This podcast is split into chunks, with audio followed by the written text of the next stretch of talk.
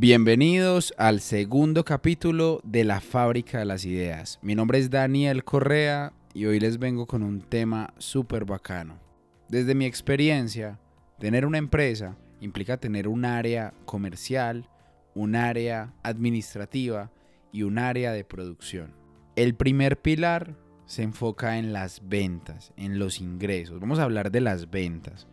Pero vamos a hablar de una manera en la que abarquemos todo lo que implican las ventas. Número uno, ¿qué es una venta? Para mí, la venta es la puesta en confianza que genera una marca en un consumidor. ¿Por qué? Porque las personas no están comprando con el dinero en sí mismo, están comprando con el tiempo en que les costó conseguir ese dinero al fin y al cabo están depositando confianza. Y no lo llevemos al tema solamente del dinero. La vida diaria, día a día, es una venta constante. Tú te vendes con tu familia, con tus amigos, con tu pareja, con tus compañeros de trabajo. La forma en la que luces, en la que hablas, en la que te expresas, está vendiendo lo que tú representas. Entonces las ventas no es algo netamente de trabajo, o es algo netamente de dinero. Es esa acción que hacemos que genera una reacción en otra persona. Entendiendo pues esto y ya mirándolo más como la fuente de ingresos que tiene una unidad de negocio, hay que pensar en dos cosas. Les quiero contar el primer problema que tienen las personas que lideran equipos comerciales y es organizar un sistema que pueda respetar el ciclo de la venta les quiero compartir hoy algo que me hubiera gustado entender hace un par de años y es el ciclo que tienen las ventas. Al final les quiero hablar del triángulo de las ventas. ¿Qué es el triángulo de las ventas? A mí al principio me dio como risa, no le tenía mucha fe, pero lo he aplicado y me ha generado resultados. Pero empecemos con el tema del ciclo de las ventas. Las ventas tienen un embudo.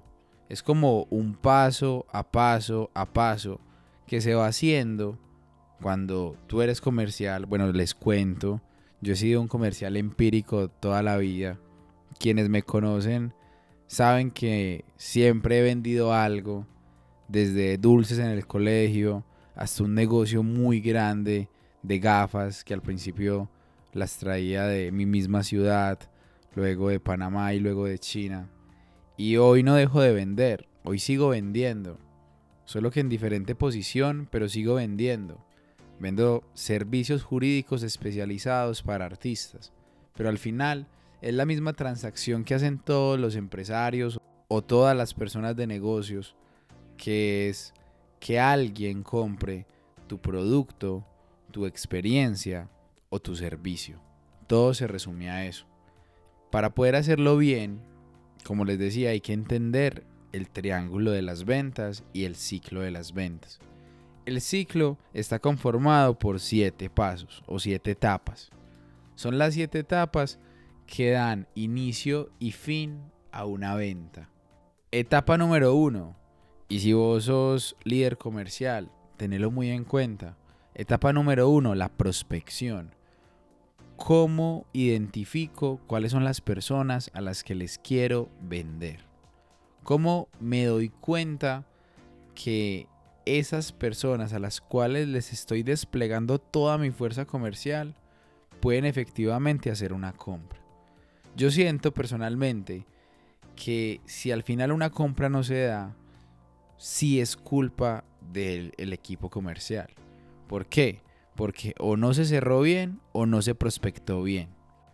Si de entrada el comercial paréntesis súper importante, el comercial tiene que sentir y tiene que introyectar eso que está vendiendo. Tiene que creer fielmente que eso que está vendiendo de verdad le aporta valor a quien lo está consumiendo. Yo creo que eso es súper importante. Pero cierro paréntesis. Para poder prospectar, esa persona debe necesitar eso que yo vendo. O ya más nivel top, crear una nueva necesidad a un mercado. Pero eso es tema de otro capítulo. Número 2. Debe tener la capacidad adquisitiva para poder adquirir mi producto o mi servicio, mi experiencia. Es decir, de verdad debe contar con los recursos para volverse un cliente efectivo. Número 3. Digamos que uno logre identificar cuáles son los patrones que tienen las personas que consumen lo que nosotros vendemos o lo que nuestra empresa vende.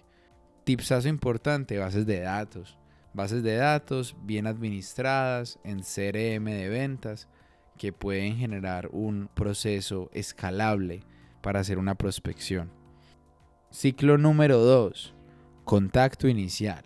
Listo, yo ya sé cuáles son las posibles personas que pueden comprarme. ¿Cómo hago para hablarles? ¿Cuál es el mejor medio para tocarlas? ¿Cómo hago que esas personas se interesen y sean ellas las que me digan, véndeme por favor tu producto o tu servicio o tu experiencia? Una de las mejores formas es generando valor.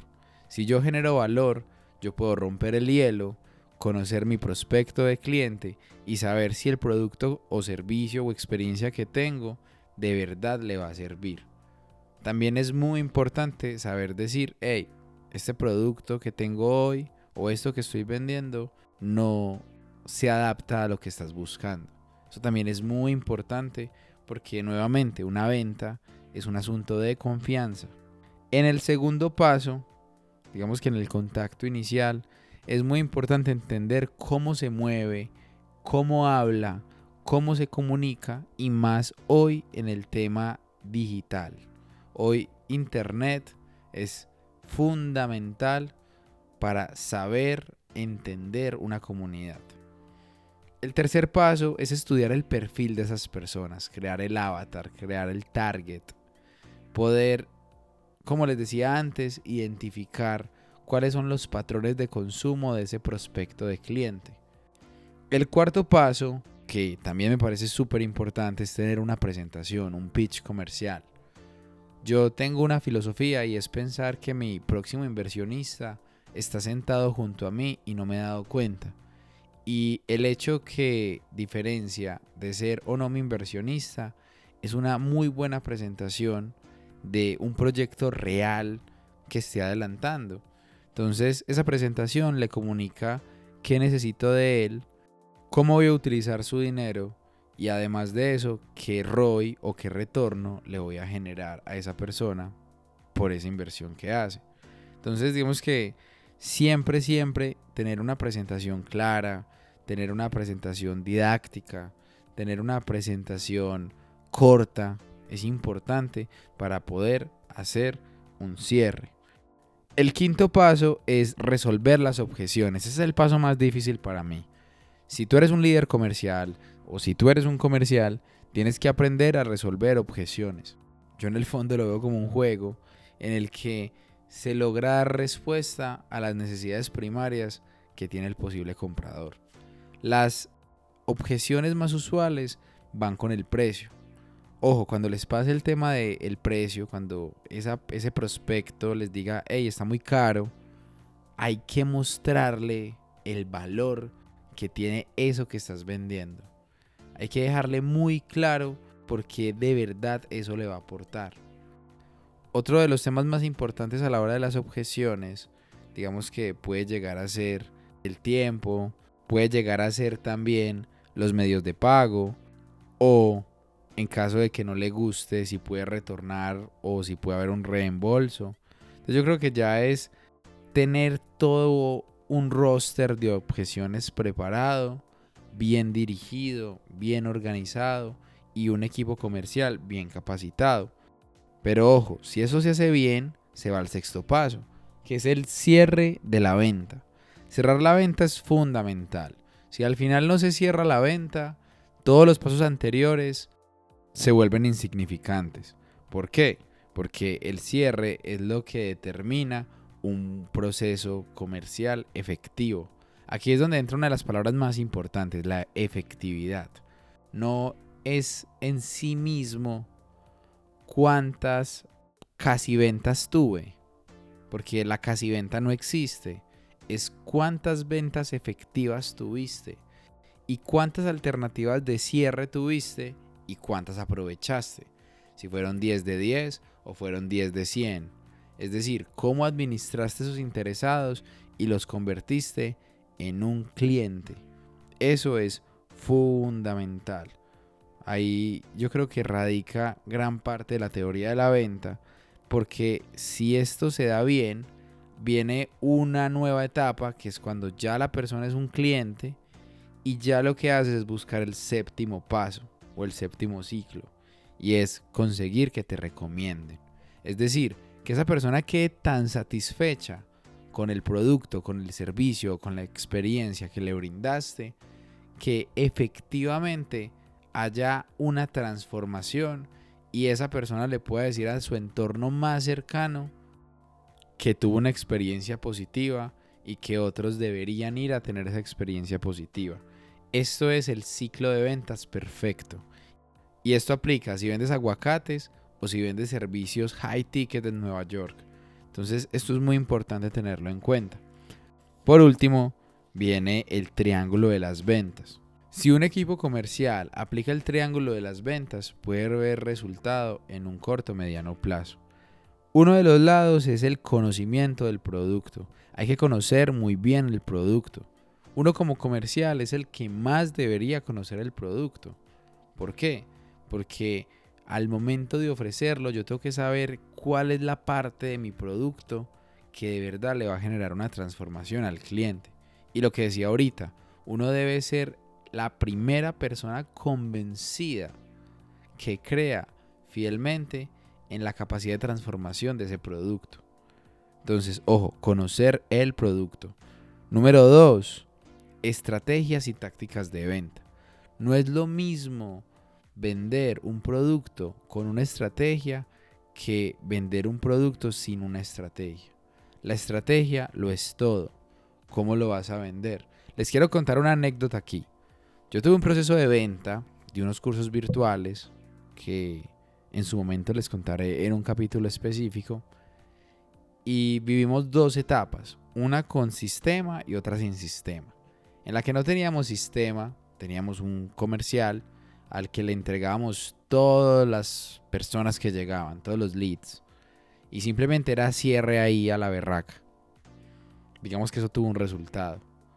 Pero estoy viviendo la experiencia de tener un sistema. Ya lo que hacemos es no limitarnos a un chat, sino agendar a las personas interesadas a que tengan una reunión de entrega de valor en las que al final las vamos a incentivar con un gatillo para que puedan adquirir nuestro producto y vamos a tener tres tipos de reuniones. Tenemos una herramienta tecnológica que las asigna y luego le llevamos un seguimiento a través de un CRM. Eso es un sistema. Eso es tener una táctica clara para responder el cómo. Una de las personas que admiro por la forma en la que ve la administración, se llama Cristina, un saludo para Cris, es que uno tiene que dejar muy claro el cómo. O sea, es muy chévere ponerse una meta y decir vamos a hacer esto, pero hay que dejar claro cómo. Entonces digamos que la táctica de venta resuelve esto. Por último, y no menos importante, viene el último lado del triángulo y es la actitud, el entusiasmo y el cumplimiento de objetivos. Hombre, ¿qué es esto? Es tener la capacidad de no frustrarse cuando alguien no te compra. Es después de 10 días seguidos que te dicen que no, tener todo el optimismo y tener la confianza en uno mismo de que va a haber alguien que diga que sí. Y que los nos se conviertan en la energía para lograr muchos sís. Andrés me dice muchísimo, uno ya tiene el no, hay que buscar el sí. Y eso me parece súper acertado. El entusiasmo y los objetivos son fundamentales porque si no tenés claro cuánto tenés que vender, es muy fácil perder la motivación. Pero si vos gamificás el proceso de venta, si vos tenés incentivos, si tenés estímulos, si tenés retos a la hora de hacer un proceso organizado de venta, vas a tener resultados. Pero bueno, ya vamos aquí para los 19 minutos y no me quiero extender. Esto fue el proceso de ventas que tiene que tener una unidad de negocio Espero que hayan aprendido bastante Y aquí cierra el segundo capítulo de La fábrica de las ideas. Gracias por sacar este tiempo. Mi nombre es Daniel Correa. Y nos vemos en el tercer capítulo, no te lo pierdas.